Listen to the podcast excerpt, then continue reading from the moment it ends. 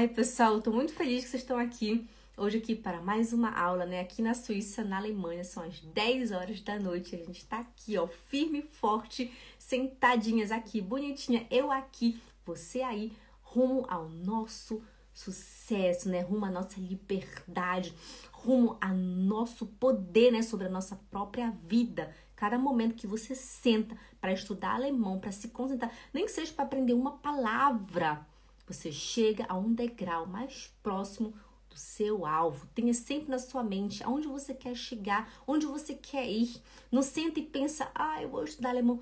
Não, você senta e pensa, agora sim, eu vou cuidar para que eu chegue logo lá aonde eu quero estar. Aí você pensa, por que, que você está aprendendo alemão? Por que, que você está sentada aqui, olhando para mim e me ouvindo falar? Por quê? Hum? É importante. Não vai dizer, ah, porque eu quero falar alemão. Não, você não quer falar alemão.